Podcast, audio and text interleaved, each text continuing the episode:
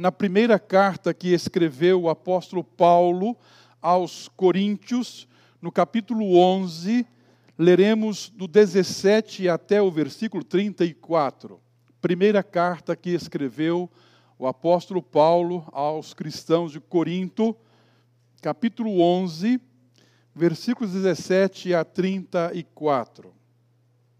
Diz exatamente o seguinte: o texto também está aí é, projetado. Nisto, porém, que vos prescrevo, não vos louvo, porquanto vos ajuntais não para melhor, e sim para pior. Porque, antes de tudo, estou informado a haver divisões entre vós quando vos reunis na igreja. E eu, em parte, o creio. Porque até mesmo importa que haja partido entre vós, para que também os aprovados se tornem conhecidos em vosso meio. Quando, pois, vos reunis no mesmo lugar, não é a ceia do Senhor que comeis. Porque, ao comerdes, cada um toma antecipadamente a sua própria ceia. E há quem tenha, tenha, tenha fome, ao passo que há também quem se embriague. Não tendes, porventura, casas onde comer e beber? Ou menosprezais a igreja de Deus e envergonhais os que nada têm? Que vos direi? Louvar-vos-ei? Nisto certamente não vos louvo. Porque eu recebi do Senhor o que também vos entreguei que o Senhor Jesus, na noite em que foi traído, partiu, tomou o pão e, tendo dado graças, o partiu e disse: Isto é o meu corpo que é dado por vós. Fazei isto em memória de mim. Por semelhante modo, depois de haver ceado, tomou também o cálice, dizendo: este cálice é a nova aliança no meu sangue. Fazei isto todas as vezes que eu beberdes em memória de mim. Porque todas as vezes que comerdes este pão e beberdes o cálice, anunciais a morte do Senhor até que ele venha. Por isso, Aquele que comer o pão ou beber o cálice do Senhor indignamente será réu do corpo e do sangue do Senhor. Examine-se, pois, o homem a si mesmo, e assim coma do pão e beba do cálice. Pois quem come e bebe sem discernir o corpo, come e bebe juízo para si. Eis a razão porque há entre vós muitos fracos e doentes, e não poucos que dormem. Porque se nos julgássemos a nós mesmos, não seríamos julgados. Mas quando julgados, somos disciplinados pelo Senhor para não sermos condenados com o mundo. Assim, pois, irmãos meus, quando vos reunis para comer, Esperai uns pelos outros. Se alguém tem fome, coma em casa, a fim de não vos reunirdes para juízo. Quanto às demais coisas, eu as ordenarei quando for ter convosco. Oremos, irmãs e irmãos, ao Senhor. Senhor Deus, nós estamos aqui, Pai, na presença uns dos outros, mas, sobretudo, estamos conscientes, Pai, de que estamos na Tua presença. Nós queremos agora, Senhor, ouvir, além da voz humana, ouvir a voz, a instrução que vem do Senhor. E para isso, Pai, nós pedimos, em nome de Jesus e para a glória de Jesus, Permita, Senhor, que as palavras dos nossos lábios sejam palavras, Senhor, que venham de Ti, que nos instruam nesta hora. Ó Deus querido, esta é a nossa oração. Oramos em nome de Jesus, Teu Filho, nosso Senhor. Amém. Amém. Minhas irmãs e meus irmãos no Senhor Jesus Cristo, eu ouvi um amém aqui, não é? Amém. Amém. Há algumas palavras, principalmente na teologia, que têm um poder de condensação muito forte. Às vezes, uma palavra só, mas que engloba um conjunto de ensinamentos, um conjunto de simbolismo, de processos fantásticos. É assim na vida, é assim na teologia e em muitos lugares. Por exemplo, quando você ouve a palavra trindade, uma palavrinha só, mas que traz à nossa memória algo da divindade, algo glorioso. Eucaristia, outra palavra, que tem um poder de condensação, de significação muito forte. E é muito comum isso, principalmente na teologia, algumas palavras que resumem grandes ideias, grandes doutrinas, grandes mistérios da fé cristã. Não é à toa que a palavra sacramento, ou sacramento em latim, traduz isto: mistério, mistério. E nós estamos aqui diante da Eucaristia, usando o texto que foi usado hoje pela manhã pelo nosso pastor, quando Paulo se vê obrigado a instruir a igreja, porque a igreja, principalmente de Corinto, havia desvirtuado completamente este momento sagrado. Sagrado, em que nós fazemos algo corriqueiro, como fazemos todos os dias, comemos e bebemos, mas que tem um profundo significado. E que na igreja cristã do século I era uma festa, a festa do amor. E era uma refeição maior do que esta. Não usavam sucos de uva como nós usamos hoje. Era vinho, vinho mesmo. Tanto que Paulo fala que alguns aqui passavam da conta, se embriagavam. Então aquilo que era momento sagrado, de profundo significado foi transformado, foi desvirtuado. Então, Paulo, quando escreve a sua carta, tentando resolver alguns problemas, ele também tem que instruir a igreja sobre a questão da Eucaristia. E quando Paulo faz isso, faz com maestria, relembrando aquele momento em que o Senhor Jesus Cristo tinha comido com os discípulos e instituído a ceia do Senhor eu queria falar rapidamente sobre a Eucaristia em palavras. Eucaristia em palavras. E trazer aqui algumas palavras que resumem, que apontam para valores desse momento. Eucaristia em palavras.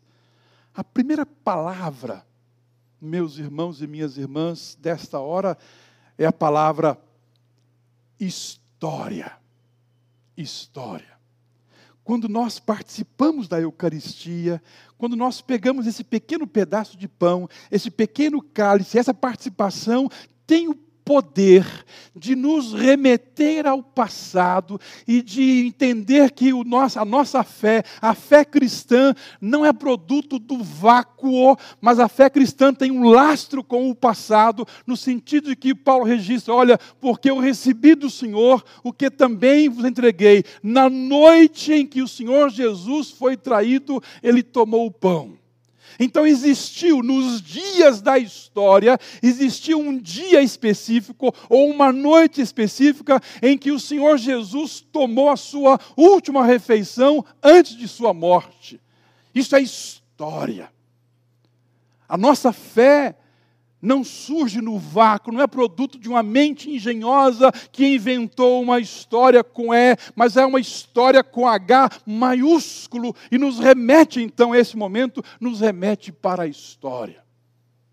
E segundo os evangelistas, segundo um especificamente, esse momento esse da história em que o Senhor Jesus Cristo, numa mesa, num pequeno cenáculo, sai daquela mesa, pega uma toalha e começa ali a lavar os pés dos discípulos.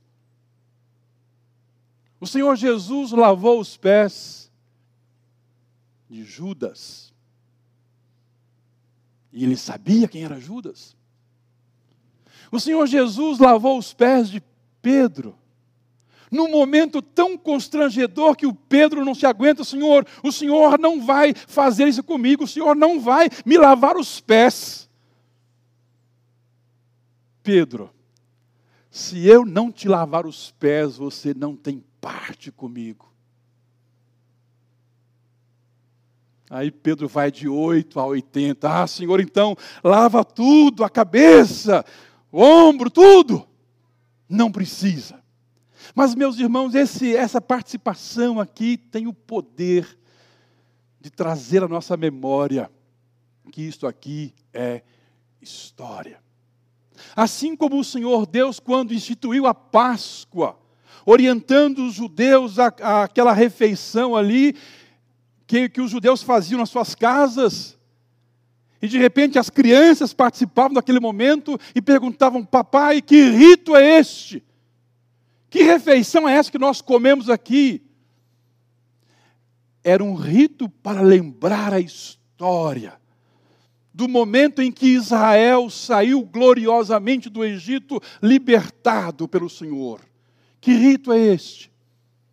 A Eucaristia em palavras. Há uma palavra que se impõe nesse momento, que é a palavra história. Lembrando a mim, a você, a cada comungante que a nossa fé tem um lastro com o passado, com o Jesus Cristo histórico que de fato existiu, que andou por aqui, que comeu com os discípulos, um homem de carne e osso, morrendo na cruz. A Eucaristia em palavras. Primeira palavra, história. A outra palavra, meus irmãos e minhas irmãs, que resume esta hora, é a palavra proclamação.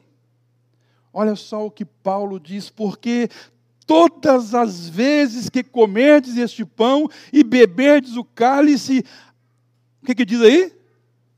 Anunciais Todas as vezes que a igreja se reúne ao redor desta mesa, todas as vezes que nós participamos da, do pão e do cálice, nós estamos anunciando a palavra que aparece aqui, é querigma, proclamação. Nós estamos anunciando o Evangelho. A igreja anuncia o Evangelho ao mundo quando se reúne para participar da Eucaristia.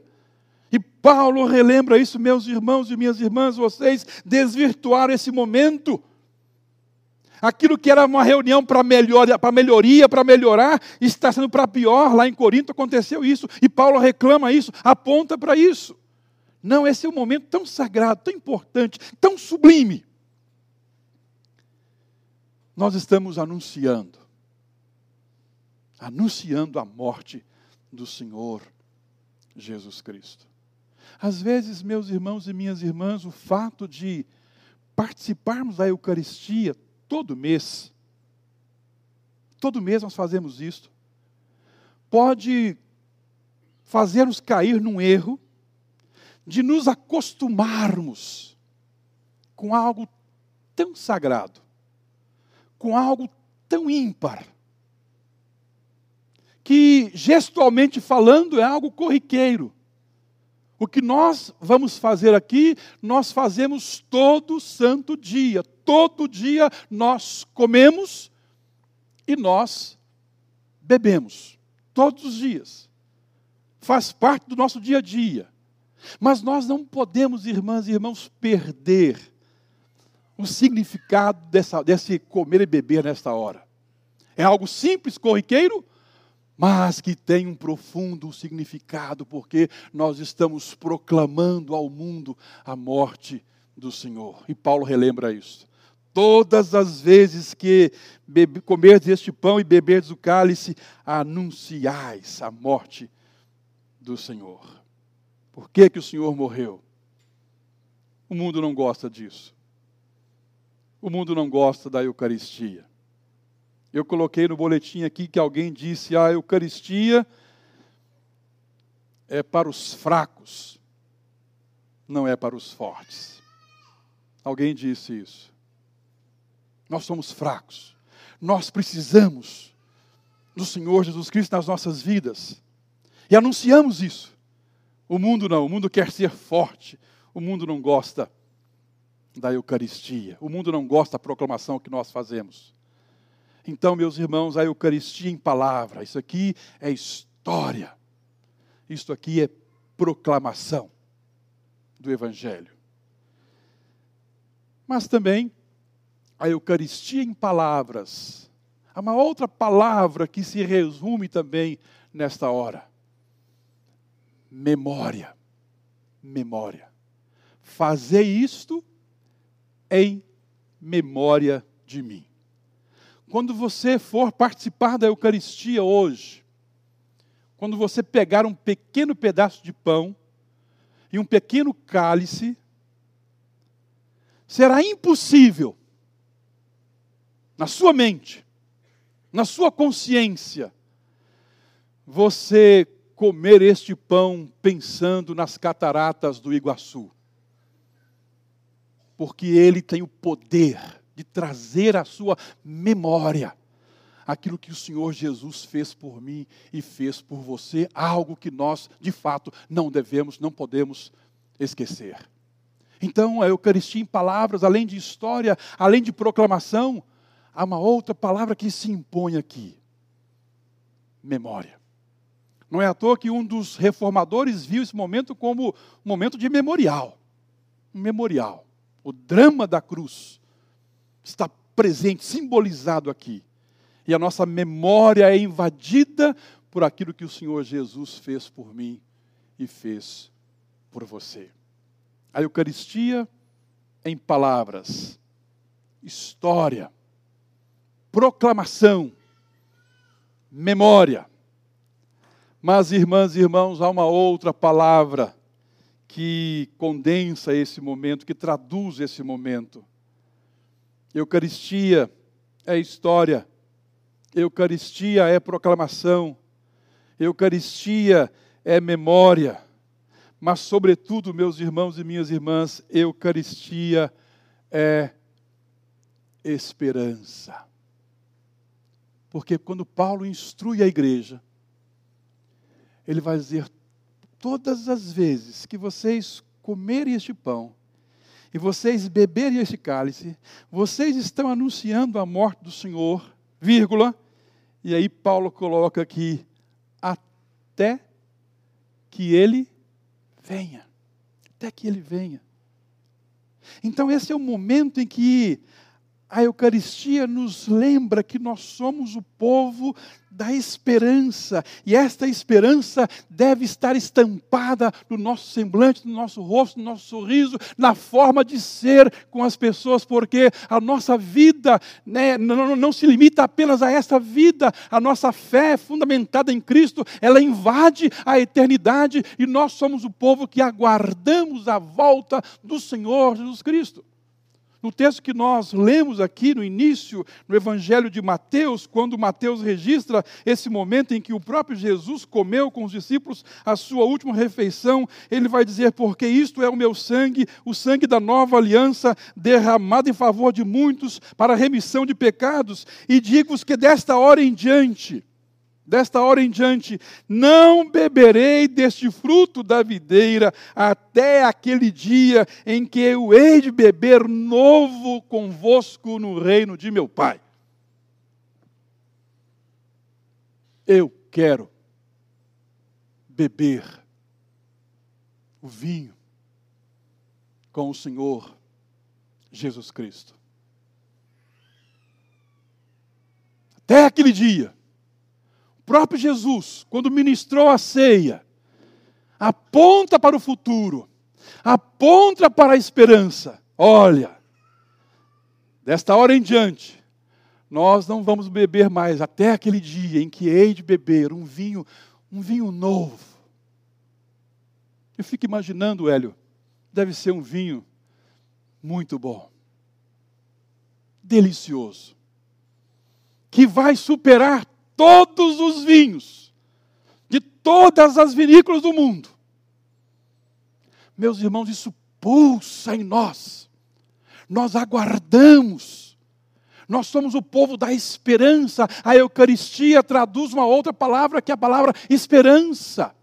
Ela aponta para o futuro, aponta para o retorno do Senhor Jesus Cristo.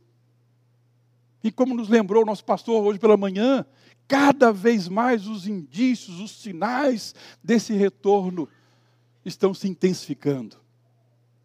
O Senhor Jesus vai voltar. Haverá um dia em que Ele irá celebrar esse momento conosco. Isso é esperança, meus irmãos e minhas irmãs. Palavras, a Eucaristia em palavras. A Eucaristia é história. A Eucaristia é proclamação. A Eucaristia é memória. Mas, sobretudo, a Eucaristia é esperança. Porque nós fazemos isso aqui, aguardando aquele dia em que o Senhor Jesus Cristo estará conosco ministrando esse momento com o povo dele.